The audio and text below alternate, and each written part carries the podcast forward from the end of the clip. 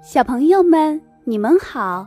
欢迎大家来听依依姐姐讲故事，同时也欢迎大家关注依依故事的公众号。每晚八点，依依姐姐为你送上一个好听的故事。今天要和大家分享的科学故事是《蜡烛燃烧的秘密》。吃过晚饭后。敏秀一家围坐在客厅里，哈哈，我又赢了吧？哼，讨厌，每次都是哥哥赢。就在敏秀和智秀叽叽咯咯吵闹着玩游戏时，突然，啊，停电了！别怕，稍等一会儿。妈妈，我害怕。嗯，你在哪？太黑了，看不见。啊，找到了！大家好，我是小蜡烛，我刚从抽屉里出来。我头上燃烧的小火苗就适合今天这种情况使用了。柔和的火光很漂亮吧？什么？我正在哭泣？不是的，这是因为太热了，蜡融化留下的蜡烛液而已。火苗释放出光和热，这就叫做燃烧。我是一个聪明的小蜡烛吧？嘿嘿，我现在正在燃烧呢。蜡烛点燃了，我给大家讲个小故事吧。很久很久以前，那时候还没有电，和我一样燃烧的伙伴们为人们照明，比如说火把。就是将树枝、葛藤等绑在一起点燃，还有碗灯、煤油灯、灯笼、照灯，这些都是很久以前没有电时使用的灯具。很久很久以前，那时候没有煤气，像我一样燃烧的伙伴们为人们提供热量，比如说篝火。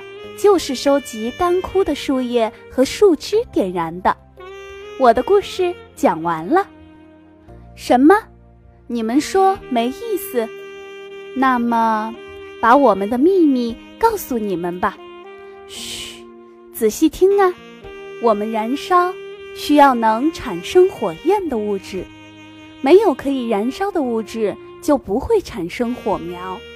就像人们吃饭。才能有力气一样，我们燃烧也需要易燃的物质，比如说木材、纸、布片、煤油和酒精。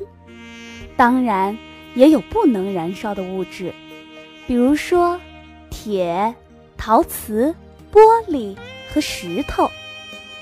第二个秘密就是燃烧需要热量，所以。点火的时候必须用火柴或是打火机引燃，物质获得热量开始燃烧的温度叫做燃点，不同的物质燃点不同。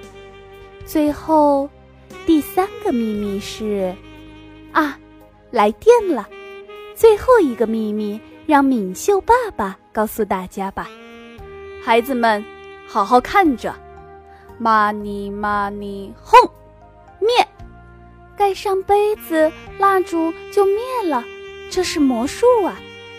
敏秀和智秀瞪大了眼睛说：“哈哈，因为没有氧气了，火就灭了呗。火也像我们一样，必须有氧气才行。”妈妈把蜡烛放回抽屉里，说：“这个时候。”我们是不是要谢谢小蜡烛啊？但是一定要小心火，小火苗瞬间就可以烧掉我们的家，烧掉大楼，烧掉整座山，所以一定要小心。妈妈，起火了怎么办呢？总不能像熄灭蜡烛那样用杯子盖住吧？敏秀歪着脑袋问妈妈。嗯，如果起火了，要马上大声喊叫通知大人，打幺幺九报警才行。接到电话的消防员叔叔会来灭火的。就在这时，敏秀突然大叫起来：“我都要赢了，你怎么耍赖皮呢？”敏秀每次都是哥哥赢，太讨厌了。哈哈，多么有趣的一家呀！那我们下次再见吧，再见。